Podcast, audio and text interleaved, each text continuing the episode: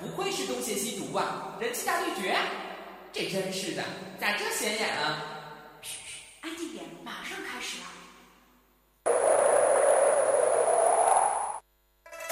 这一刻，我已经等了很久了，是时候了结了。希望你不要后悔。哼，我从不后悔。你的刀呢？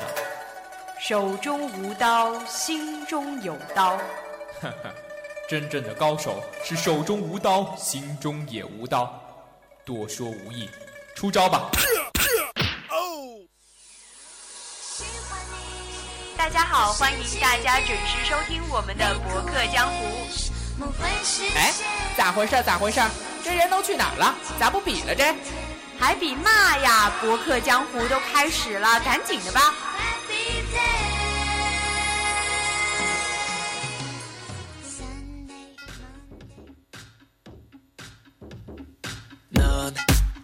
철저해. 나 아니면 절대 너를 못 당해. 난 단을 넘고 빰빰빰빰빰빰빰빰빰빰빰빰. 절벽 같은 너의 마음을 열어. ！Hello，各位听众，这里是 FM 九十五点二浙江师范大学校园之声，欢迎在每周四晚的八点半与博客江湖准时相约。博客江湖非常领悟，我是魏琪，我是玉宁。其实就是很荣幸能够与易宁姐搭档一次节目，然后是第一次就是真正意义上的搭档节目。我觉得在这样的一年的时间里面啊，我们的魏姐成成成长了很多，我心中。非常的感动哎，真的吗？那我也很开心。对，因为我上一次印象中你做节目还是在里面很忐忑的做着日韩流行派了。其实上一次也是应宁姐能够手把手的去教我，然后在旁边看着我嘛。这也是一种传承吧？我觉得我们的招新也要开始了，小魏琪啊，也要有新的小学弟、小学妹们了，要把小鲜肉们迎进我们的浙师大电台的这个大家庭了。嗯，那也是马上进入我们今天的博客江湖。正题啊，其实今天的主题呢，首先有两个，第一个是关于我们的出行方面了。其实多家知名景区呢，又迈入了百元门票的经济时代。那我们第二个话题的话，其实有一点点超了明天要播出的娱乐。播报的车，真的吗？那其实就是跟娱乐又搭边了。对啊，那就是我们最近非常红火的王菲和李呃谢霆锋复合啦。这个其实好像也有点见怪不怪的感觉。那好吧，那我们先来聊一聊我们的出行了。其实那，一宁喜不喜欢出去旅游啊，去逛一逛什么的？那其实我是一个比较宅的人哦，所以的话，大多数的时候我都是喜欢宅在宿舍、宅在家里面。但是我觉得今年对于我来说挺特别的，因为八月的时候有一种心血来潮吧，为了看漫展，我竟然跑到广州去了。其实这个漫展也是你的怎么说心头所好，然后就是为了这个爱好去旅游了。对，那既然也是搭上了将近一千块的路费吧，所以我也是把广州当地的一些比较有名的景点啊都玩了一遍。其实那说到这个景点，那就会想到门票。刚呃，其实印宁主要是去看漫展，那漫展是有门票的。那我们的如果去平时出行啊去看那个景区，那也是要门票的。那这个就扯到一个最近相关的新闻了。那十一黄金周将至呢，近期多家知名旅游景区宣布又上调这个门票价格，又涨了。其实我觉得好像每年都在涨，就是对，感觉每年都会充斥这样的新闻啊。那其实有一个统计就显示到，国内的五 A 级景区的平均票价已经迈入了百元时代。那像是我们比较热火的一个旅游景点叫做玉龙雪山，好像我们台里面已经有好几个人去过了。就是要跟雪山合合影，对啊，然后它已经是从一百零五元的门票涨到了一百三十块，这个上涨幅度已是将近于百分之二十四了。其实不仅是这个门票价格涨了，其实它其实相关的消费也挺多。据我了解，那你上了玉龙雪山，你肯定还要买一些氧气瓶啊，你可能一呃冷了一点，还要准备一点羽绒服什么。那其实总的花费就挺高的。那像魏琪那边家乡是有一个岳阳楼君山风景区，它是一个。五 A 级风景区，嗯，它其实也是一个。艰难的升五 A 的一个历程啊，他以前是四 A 嘛，那像印尼也学过《岳阳楼记》吧？可能《岳阳楼》就是因为《岳阳楼记》而闻名的。嗯，然后他们两个呢是为什么要一起去申报这个五 A 级景区？是因为达不到这个面积的要求。肯定是因为两个分开来不行，加在一起的话刚刚好，所以就抱团了。对，据魏其所知的话，其实它要有一个呃景区的面积大小要在一平方公里，所以说我们加上那两个景区就抱团申请了，结果还成功了。嗯，但是。是与与与此同时呢，这个票价又水涨船高了。对，所以是对于我们的这个百元门票啊，很多的网友就要在那边吐槽了，说：“哎呀呀，这要是放在徐霞客活在现代的话，这也会成一个游客变成宅男了。”其实，像我们知道，这个明代的徐霞客是非常爱旅游的。嗯，那可能他当时虽然说旅游也没有这么的普遍，但是他至少少了一个门票的束缚，有没有？对啊，而且这些的，我们也是要说，这个景区我们可以理解是企业最重要的资产，但是你们这个说涨就涨，也是让我们觉得这些不孝子孙啊，真的是一直啃着我们的资源的老啊。其实像这个网友的评论，就是让我觉得呢，呃，他们虽然说有的是涨了价格，但是。确实，这个可能周边的设施也没有变化，只是把这个价格给提高了，所以他才会说一帮啃老、啃资源的不孝子孙啊。那这些资源都是一些固定的、不动的，那并没有什么变化，但是你却以各种名义去要涨价嘛？对，那像是呃刚刚提到的岳阳楼啊，就是魏记家的一些资产啊，像是这样的一个五 A 级旅游景区，而且现在也是可以看到很多景区都是要在想摸头脑的都要去争上五 A，像是印宁的家乡嘛，那边也是。虽然说来也挺奇怪的，我觉得我从小生活在那里，真的没有觉得那边的山山水水有多特别，但它偏偏就是一个四 A 级风景旅游区。这一到黄金周啊，一些假期啊，人都特别多。老实说，作为本土的居民，有的时候觉得挺烦的。其实我跟印尼的想法是一模一样的。那其实我对于我们那边的景区，可能也是抱着一个，啊，这就是我们岳阳有一个这样的东西，但是我可能也已经在之前小时候就去过几次了，然后就已经对它已经有一种。平常的感觉也不会说是厌倦感了，就是只是说它在我的心中只是一个存在感，但是可能对于外地的人来说，这是一个慕名前往。然后其实，嗯，就是像有些门票，我们刚刚也说到，就是一直在涨嘛。那我以前还去过这个涠洲岛，那就是中国最美的这个最年轻的火山岛。然后当时我上景区，呃，是学生证嘛，然后是可以打半价，是四十五块。对。那现在就又涨到了一百一十五元了。然后，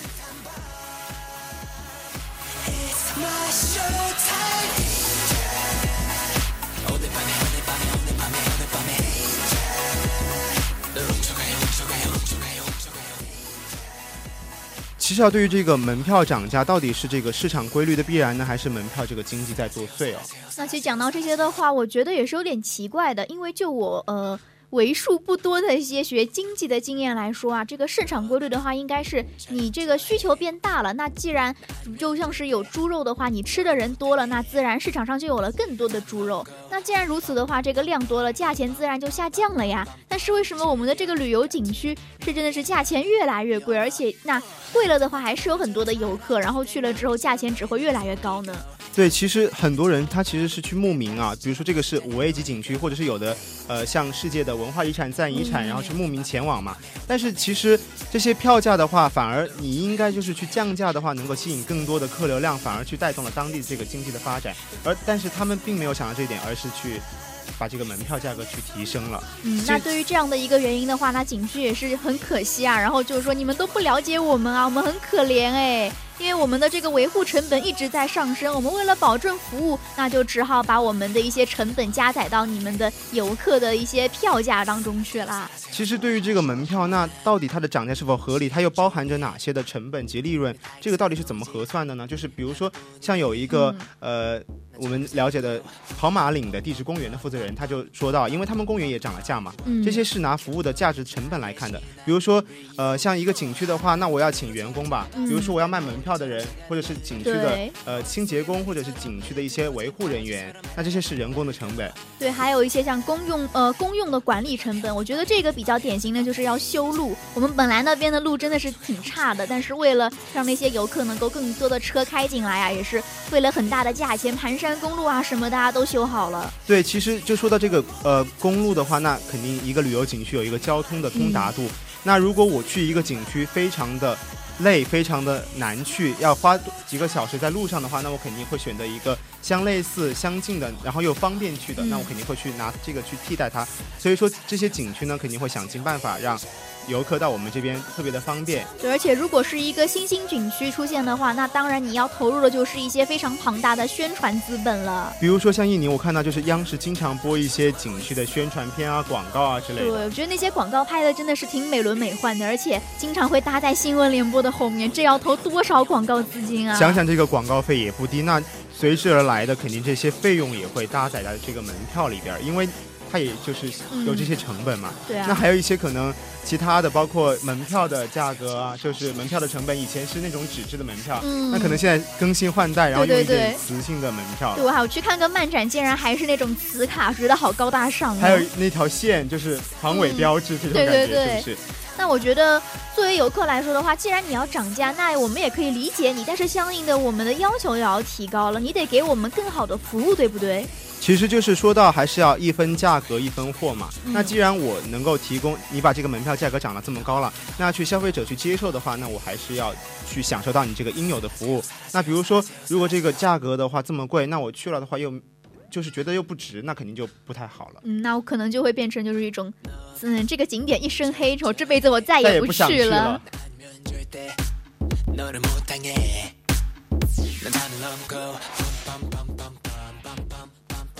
那我们刚刚讲到了，就是说这个景区自身啊，他们说我们的成本上涨了，自然我们要把这样的一些我们的投入加载到你们的游客票价当中去。那从另一个方面来说的话，这个景区啊，也是有一些个。不同的投资主体的，所以他们的涨价原因自然也是多元的了。其实因为说的这个投资主体啊，那有的景区可能是国家直接经营和直接管理的，然后那但是有的呢，其实因为现在是一个市场化的一个体制，嗯那可能会有一些民间的参股的人员或者是个人去投资。那据为其了解，像呃湖南的凤凰古城就是一个呃啊旅游的一个集团，就是占了一个百分之五十一的股份，然后当地的一个呃镇政府呢，就是凤凰的那个镇的政府呢，也占了百分之四十九的这个股份啊。那可能哦其实说到底的话，这个私营企业的话，其实最重要的还是关于它的利润嘛。那我可能会保证这个利润的最大化，就不会去想到这个门票涨价它其他的影响了。哦，那说到这个的话，其实我也想到我的家乡啊，我家乡其实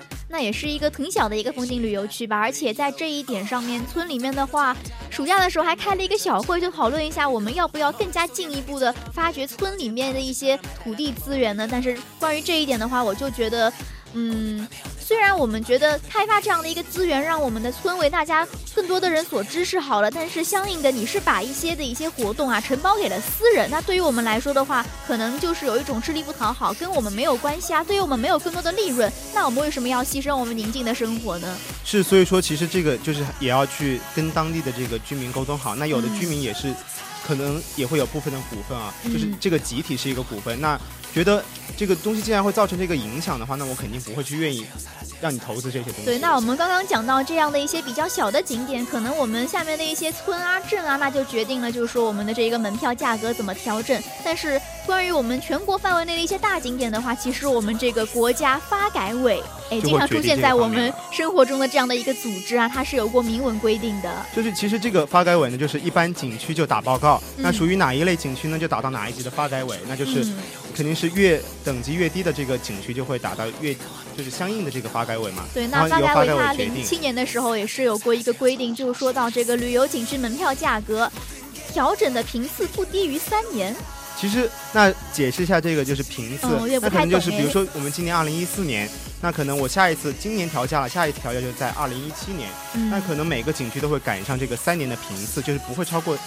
肯定我能够三年涨价，我肯定不会放到四年涨。哦，所以回忆我们的这个国内的各大旅游景点，应该就落入了这样的一个三年必涨的怪圈。为了赚钱，还真的是钻了一切的空子。其实也是钻了这条就是这个规定的空子嘛。毕毕竟的话，那我能涨，我何必就是何涨而不为？嗯就这样的一句话。而且还有一个方面就是说，不但是国家投入，还有一些民营企业那投入的话，这个资金比较大，那自然就要把这个门票用投入来赚回来了。因为像呃民间的资金的话，就更难承受这个损失和这个风险嘛，那肯定他就会想，呃进一步的去把这个呃利润就是扩大化，能够怎么样能够把资金回笼，然后再进行下一轮的投资，或者是怎么去升级这个景区的一些嗯，那这样想想的话，好像也是挺不值的啊。因为其实我们中国国内的话，很多什么湖啊、什么山啊，景点都差不多嘛，那都看腻了。那我既然价钱越拉越贵，我为什么不再多一点？我们出国去看一些洋景色呢？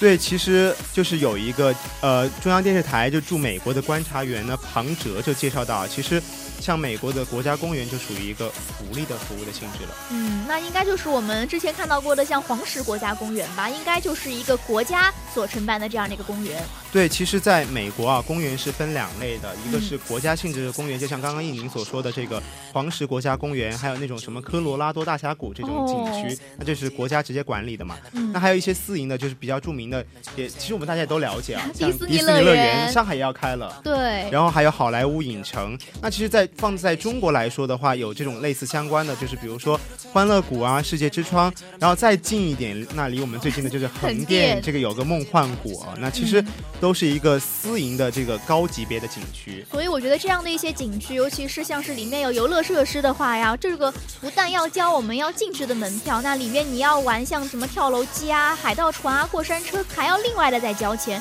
这些可能应该就是交到了那个私人盈利的一些项目目里面了。，但是其实在，呃这边的话就是一个高票价就把你给嗯呃限制了嘛。那可能在美国的话，我我去公园只是为了去登登山，去呼吸一下新鲜空气，或者是我只是想去徒步旅行一番，然后嗯看看日出日落。我并不是想玩那些项目，那这个的话就会很好的选择了。比如说嗯像这个美国国家的公园里面呢，就会有一些呃私人盈利的项目是并不就是自己去自由选择，所以说我觉得这样的话是比较人性化，而且对一些像退役军人啦、残障人员，还有一些做义工，基本上是免费或者是半费，那就是说明还是有一些福利的待遇的。对，我觉得这样的一个费用还算比较合理哦。如果在中国也能够这样的一些人性化、更加区分度更高的话，我觉得会受到更加不同层次的民众的欢迎。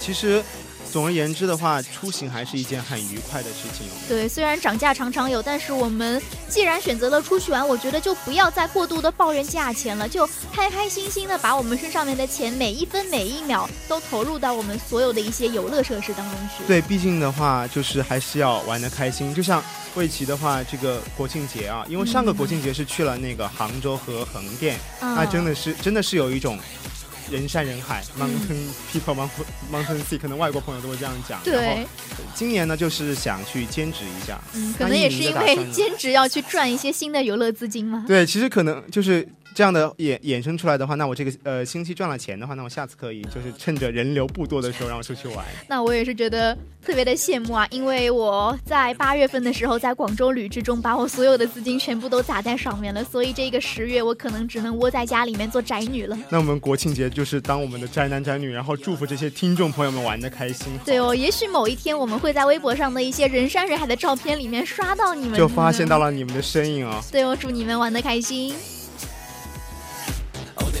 By me, only by me.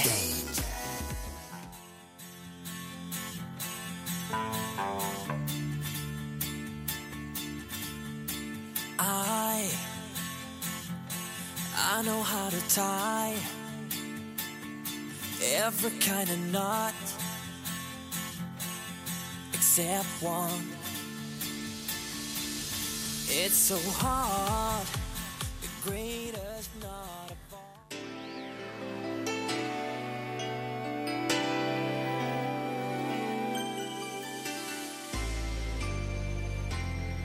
那刚刚我们也是跟大家分享了一下这个比较贴近我们生活的，我们十一要出游，可是票价又涨了，这可怎么办？那接下来我们要讲的算是最近离我们还比较接近的一个话题了，那就是王菲、谢霆锋复合了。其实我觉得还是挺意外的，对于我来说，当时看到的话，我觉得可能又是一些娱乐记者的一些呃空穴来风吧，但是没有想到啊，真的是有图有真相有视频，其实我觉得娱记还是就是俗称狗仔嘛，嗯还是挺厉害的。那能够挖到一些新鲜的料啊，比如说像之前已经这个娱乐圈已经各种乱套了，包括某某人吸毒啦，某某人又去坐牢了，又去对啊怎么样之类的。所以我觉得这样的一个王菲、谢霆锋复合，对于已经有点这个疲软的这样的一个娱乐圈来说，又打了一针强心剂。其实这个网友的话也是呃各各有各的看法。对，我觉得这样对于这样的一个话题嘛，应该算是路人皆知了。那所以也是聚集了很多段子手，对于这样的一些事件啊，开始疯狂的吐槽。然后其实像网友江元丽就说到，其实这连续几天就是有呃四个头条嘛。嗯，那第一个就是阿里巴巴上市，就是马云成了首富。对，还有就是我们的娜姐李娜退役了。其实你有没有发现，还有一个是苏格兰公投独立未果？那其实这是三个层面，嗯一个是经济方面，那一个是体育方面，还有一个是政治方面。对那再一个就是娱乐方面了。对我就在想，是不是汪菲呃汪汪峰又要就是有什么大事情，然后别人出来插一脚，然后就把别把把他给挤下去了。对啊，那对于我们来说的话，还有一些想就是说，对于他们来说是后悔药，但真太自私了。我觉得这也是对于情感方面来说的吧。他们说你们一直深爱着对方，既然深爱，为什么要分手呢？哎，还有说为什么要在别人的人生里面兜兜转转之后才发现他才是对的人，才是自己的最爱啊？我觉得这样的一个感情的话，我是不会祝福的，因为你们的人生看上去很潇洒，但那是踩在别人的痛苦上经过的。我觉得这样的一个别人指向性还挺明确的。对，但是其实吧，我觉得这个网友的评论评论呢，就是可以说有道理，也可以说没道理，因为这是别人的情感。那可能一对夫妻或者是一对情侣在走到了一定的时刻，就发现不适合了，但是可能回过头来发现你才是最好。我觉得在这样的一个感情方面啊，可能男生跟女生的一些一些关注点啊，都有些不太一样。就像是一宁的话，虽然对于这样的一个事件，我是持着一种哎跟我没什么太大的关系，我就是这么围观一下的态度。但是有的时候会看到网友就是说，可以盘点一下之前呃张柏芝和谢霆锋的婚姻啊，他们有两个非常可爱的儿子。每次私人出行的时候，都是这个谢霆锋戴着耳机，双手插在裤兜里面，很酷的在一边走，而且拖家带口抱着孩子的，往往都是张柏芝其实这样的话说起来也挺心酸的，而且更有甚者就是把他们的一些关系图就全都给弄出来了。嗯，那然后就有一个人接了一句：“挖掘机哪家强对，就是说我有时说他们的一些比较错综复杂的关系网啊，然后这样列完了之后，然后问这个李亚鹏，如果看到了这个谢霆锋的话，该是应该怎样的一种关系和称呼呢？？”其实那说到这个王菲啊，那到底是自我还是自私？就是其实王菲也有任性去爱的资本。那说到王菲的话，她其实是已经合法离婚了。那嗯谢霆锋也是合合法离婚了。只是说他们之前有过这样的一段感情，那其实两个离婚的人在一起是合法的了。对，我觉得相比起我们上半年的那个周一见事件来说的话，我觉得他们两个单身男女这样重新又复合在一起，我觉得是非常的非常的合理的。对，其实因为像王菲的话，经历了两次婚姻嘛，嗯而且和两人丈夫就各生有一个女儿。嗯其实，呃，对于在粉丝眼里呢，其实王菲和李亚鹏离婚，当时好像其实大家是不能够理解的。对，而且这个王菲的爱情观，可能我觉得啊，是有点儿跟我们的一些世俗观念啊，有点格格不入。就像是我一直都觉得王菲她是一个非常自我的人，我觉得她不应该称之为自私。她当时曾经就说过嘛，就是说她再婚找到李亚鹏的话，其实并不是为了给这个她的那个前前夫的女儿这个窦靖童找一个爸爸，而只是给自己找一个人生的伴侣。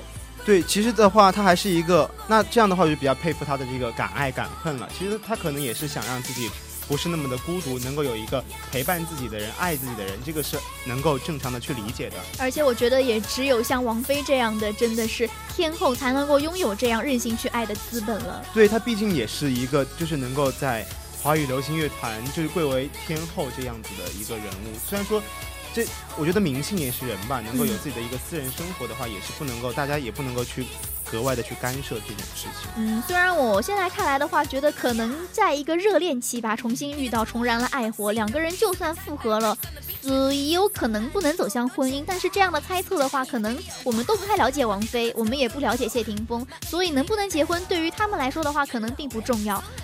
而且其实据我了解的话，呃，李亚鹏也是祝福了这个王菲的。那其实他们之间的感情是并没有出现那种特别大的问题。那其实像与之对比的话，像最近还有林潇肃和姚晨，嗯就是翻旧账了。三年前和平离婚，然后结果，而且当时是怪在凌潇肃这一方的，但结果三年后就有一种复仇的感觉。真的又是何必呢？我觉得人生短暂嘛，我们要及时行乐，所以还是应该只在乎当下的感受。真的就是一句话说得好，就是随缘嘛。你既然嗯缘尽至此，何必还要去就是互相的去指责、去纠结、去责怪呢？那开心就好。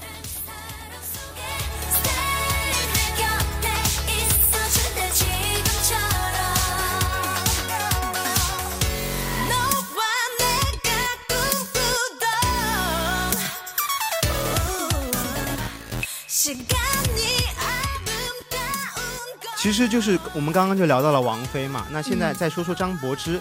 那那其实就有另一个女人。对，那其实有人爆料，其实张柏芝的话，当时得知这个事情是打电话，然后就泪奔，就给她的友人啊。嗯，我觉得在这一点的话，呃，作为一个现在的有两个孩子的单身妈妈，我真的是挺同情张柏芝的。但是换一句话就是说，这个张柏芝也应该早就翻过谢霆锋这一篇。因为我觉得的话，既然这一段感情走到了尽头，就相信你一定会遇到一个更好的一段恋情。那何必？何况你有两个这么可爱、这么帅气的儿子，相信大家也是非常羡慕的。应该，我觉得真的是要早早的翻过这一谢霆锋的这一篇吧，然后去寻觅自己就是最适合的伴侣。嗯，没有错啊，好好照顾两个孩子，而且更加认真的工作。我觉得这样的一个坚强的女人，这样的一个有责任感的妈妈，会得到我们更多的喜爱与支持。同时也会，我们也会更加的祝福她。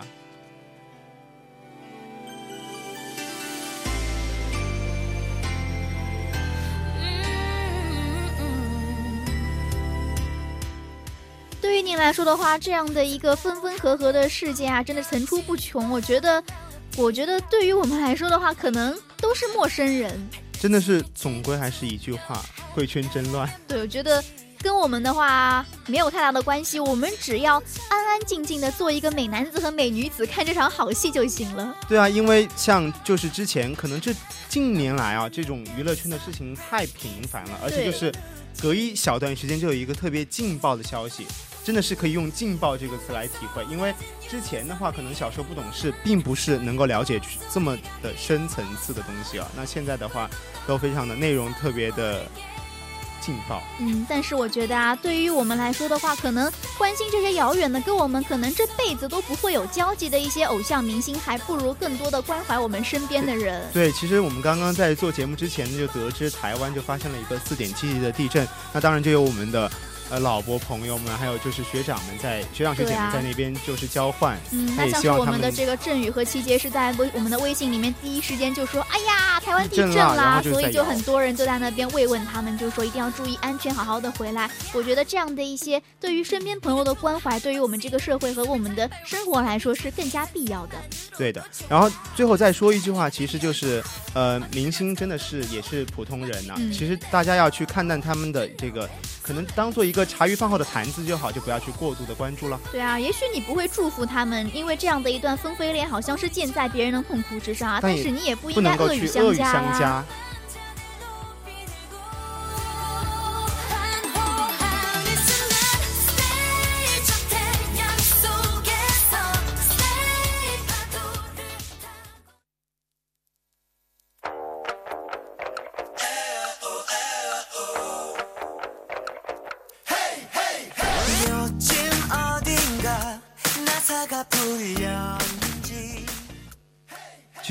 时间是过得很快。那我们再来回顾一下今天我们两个聊的两个话题吧。那其实第一个就是关于我们的平时日常出行出游了，它是关于这个呃全国五 A 级的景区就步步入了这个百元经济时代。哎，这个门票在涨，为什么我的生活费没有涨呢？真的是，我觉得要生活费，学生的生活费就要跟着这个门票价格一起涨就好了。然后呃，就是大人的工资也要水涨船高才更。对呀，要庆幸一下，我的学生证还有两年可以用呢。享受一下。这个好不容易的火车的这个优惠对，然后优惠票，对，还有第二个话题的话，就是这个王菲和谢霆锋复合啦。我们还是祝福他好了。对，我觉得对于我们来说的话，作为旁观者，无论如何，他们有怎样的变数，我们都只要静静的看着。也许你不会祝福，但是也请你不要谩骂。那一鸣，我们还是安安静静的，你做你的美女子，我做我的美男子好了。嗯，那就让我们在这边。跟大家说一声再见，因为今天时间也过得很快，马上就到九点了。那我们今天的博客江湖呢，就要和大家说再见了。感谢大家的收听，我是魏琪，我是雨宁，我们下期不见不散，拜拜。嗯，拜拜，十一快乐哦。